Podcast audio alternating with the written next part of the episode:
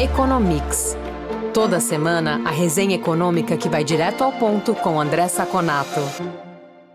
Olá, ouvintes do Economics. Aqui é o Eduardo Vasconcelos, jornalista da FEComércio. Estou aqui com o André Saconato, começando mais esta edição do podcast. Tudo bem, Saconato? Olá, Edu, tudo tranquilo? Olá, especial aos nossos ouvintes. Saconato, o Comitê de Política Monetária do Banco Central decidiu manter a taxa Selic em 13,75% ao ano na reunião realizada nesta semana. Era esperado pelo mercado que a taxa de juros permanecesse no mesmo patamar. A inflação acumulada vem cedendo nos últimos meses, mas ainda está longe da meta. Como o Banco Central avalia o atual processo de desinflação? E o ciclo de alta dos juros terminou ou só teve uma interrupção momentânea?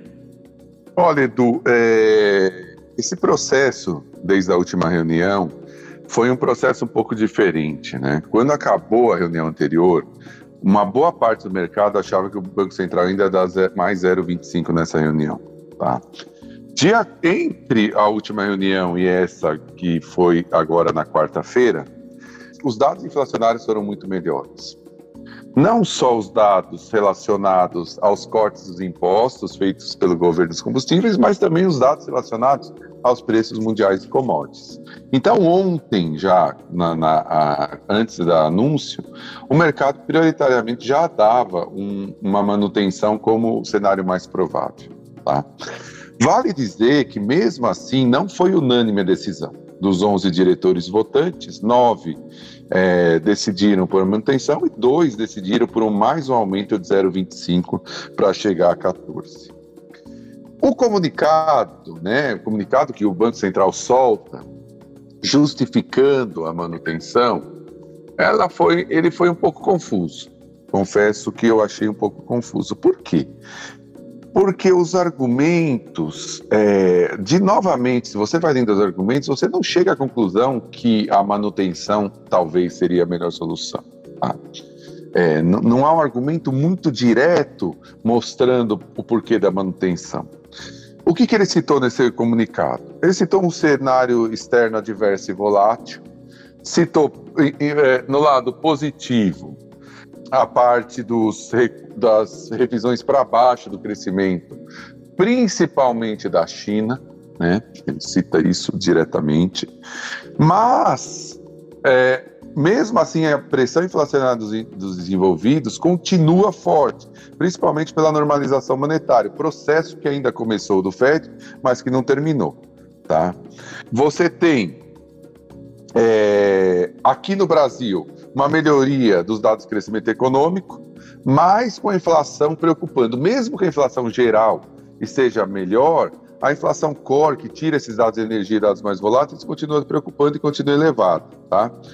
As expectativas do mercado de 6, 5 e 3% para a inflação de 2, 22, 23, 24 estão acima das expectativas do Banco Central para 2022, em vez de 6, ele tem 5,8. 2023, em vez de 5, tem 4,6.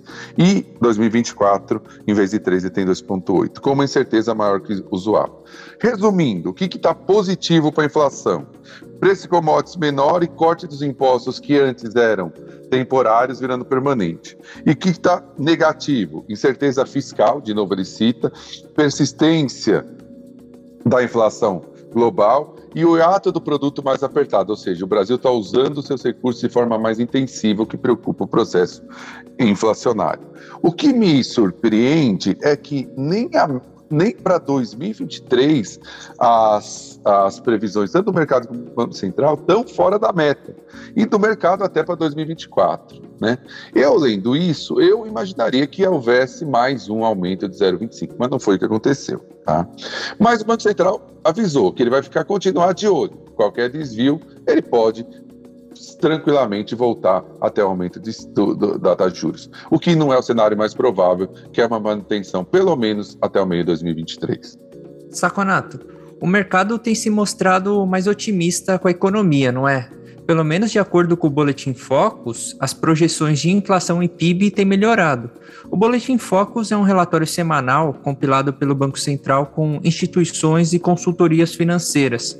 Por exemplo, a mais recente estimativa do IPCA deste ano é de 6%, mais baixa do que as projeções anteriores.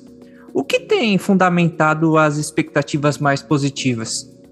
Edu, eu acho que isso é bastante interessante, né, da gente citar esse tema aqui no Economics. Por quê? Porque é, na visão do mercado, até 2025 não vai acontecer nada de muito ruim na economia. O que mostra, de uma certa maneira, que o mercado está menos preocupado com a eleição do que ele estava um tempo atrás. Né? Nós temos, por exemplo, inflação de 2022, como eu já tinha falado no anterior, de 6, Inflação que chegou a ficar perto de 10 da previsão, né? 5,17, 5,01 para 2023, 3,5 para 2024 e 3,5 para 2025. Todas elas praticamente são melhores do que tínhamos uma semana atrás. Só para ter uma ideia, a inflação da prevista para 2022 uma semana atrás era de 6,4 e uma semana caiu 0,4. E com a Selic caindo respectivamente de 22 a 25, 13,75, 11,25, 8 e 7,5. Chegaríamos com juro real lá em 2025 em torno de 4 ou até um pouquinho menos, tá? Então, assim, é, é interessante notar que o mercado parece que tem menos preocupação com, a eleição do que a gente imaginava. Ele prevê que nenhum dos candidatos que ganhar a eleição vai fazer alguma loucura e vai permanecer é, num sistema pelo menos de uma responsabilidade fiscal mínima, né? respeitando uma boa parte do teto e sem grandes radicalismos, que é que parece que vai acontecer de acordo com as declarações e com os apoios recebidos pelos dois candidatos perto do pleito. Interessante citar também que a relação dívida líquida, a dívida líquida do setor público sobre o PIB também não aumenta muito. Vai de algo próximo de 59 esse ano para 67 em 2025.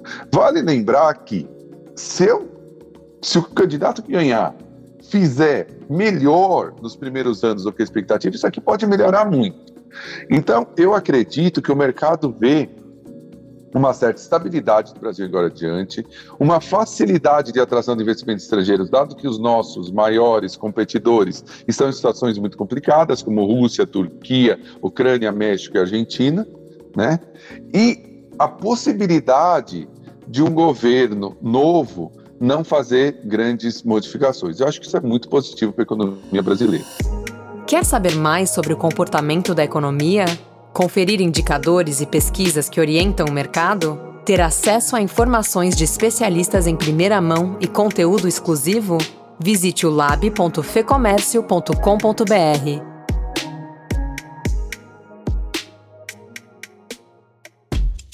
Saconato, diferentemente do nosso Banco Central, o Federal Reserve, que é o BC dos Estados Unidos, elevou os juros nesta semana a alta foi de 0,75 ponto percentual e as taxas de referência passaram a flutuar na faixa de 3% a 3,25% ao ano. Para se ter uma dimensão histórica, esse patamar é o mais alto desde a crise financeira de 2008. Mas não vai parar por aí, né, Saconato? O Fed vai ter que continuar elevando os juros para conter a inflação que segue alta por lá, né? Exatamente, Edu, exatamente o processo de alta de juros praticamente está apenas começando, né? É, dessa vez, ao contrário do que aconteceu no Brasil, né, além de, de ter aumento, e no Brasil teve a manutenção, esse aumento de 0,75 foi unânime entre os 12 membros. Tá? Recuperou a taxa de juros, então, agora de 2008, né, antes do Lehman Brothers.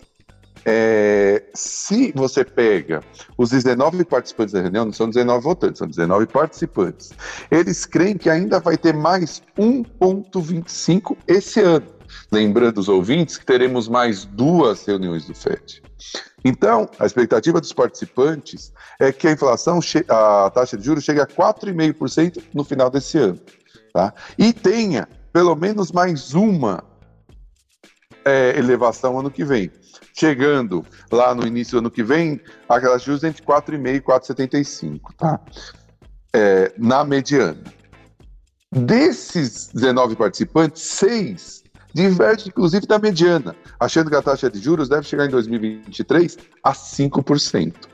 Vale lembrar que a expectativa em junho é que essa taxa fosse chegar a 3,75, para a gente ver como que os, os participantes da reunião azedaram as suas expectativas em relação à inflação e a necessidade de juros para que é, é, é, você é, lute contra essa inflação. Outro dado interessante: um terço acham que a taxa ficará acima de 4% até final de 2024. Não só vai ter um grande aumento, como a queda depois vai ser muito devagar. Um terço acha que vai ficar até 3,5% em 2024 e um terço com alguma taxa entre elas. É, o Fed imagina que ele vai ter que levar o desemprego de 3,7 para 4,4 em 2023 para ser bem sucedido em tentar ajustar os índices inflacionários, tá? É, e a previsão do Fed é que o core, aquela inflação que tira os preços mais voláteis de alimentos, fica em 3,1% em 2023. Para a gente ter uma ideia, em junho essa previsão era de 2,7 e que vá para 2,5 em 2024. O que, que isso resume para a gente? O que, que isso mostra para a gente? Que o Fed acha que vai, vai demorar para a conversão da inflação para meta e que não só vai ter que fazer mais aumento de juros, como os aumentos de juros devem permanecer os juros mais altos por mais tempo. Nós brasileiros podemos esperar um mundo menos líquido a partir de, já de agora, com volatilidade, mais volatilidade, mais restrição monetária, mas tem um ponto bom se nós percebermos. Já há expectativa que o Banco Central Brasileiro possa começar a baixar juros agora, no meio do ano que vem. Enquanto o Fed vai continuar aumentando ou mantendo ela muito para cima. Nós vamos conseguir, dado o bom trabalho do BC até agora, é, entrar na contramão do mundo em termos de é, elevação de juros. Saconato, Nesse processo de alta de juros nos Estados Unidos, o mercado imobiliário já está sentindo os efeitos, né? Dados apontam que em agosto a venda de casas caiu quase 20% na comparação com o mesmo mês do ano anterior.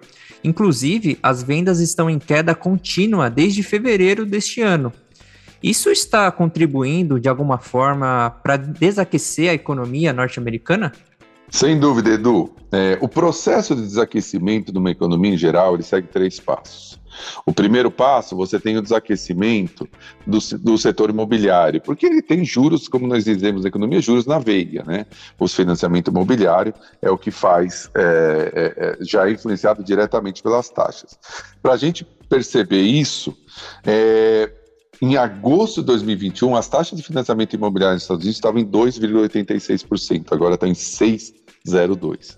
E lá eles têm um mix, né? Aqui no Brasil nós temos taxas fixas, o financiamento todo. Lá não, lá eles têm alguns contratos de taxa fixa e um contrato com taxa variável. Então, uma pessoa, se o juro só dobra, a prestação dela multiplica por três de um dia para o outro. Isso tem uma influência muito grande, tá? Então, isso já está fazendo efeito como você disse, nas, nas vendas de casa. Como né, a gente viu que caiu 0,4% em agosto e vem caindo quase 20% em relação ao mesmo período do ano passado. E reflete também nos preços, né? Que estão agora em 389.500 dólares em média, sendo que em agosto de 2021 estava em 361, você teve um aumento de agosto para agora, mas em junho desse ano chegou a quatro, quase 414 mil, já vê uma queda. Então, resumindo o que nós temos aqui, o primeiro passo do desaquecimento da economia americana já está em curso.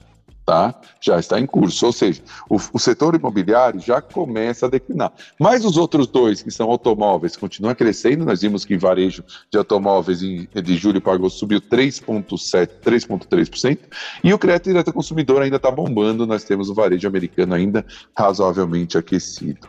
Então, é, começa o sistema de um processo de aquecimento, vamos ter um desaquecimento contínuo do setor imobiliário, muito mais do que teve até agora, mas isso ainda é muito pouco para desaquecer a economia como um todo.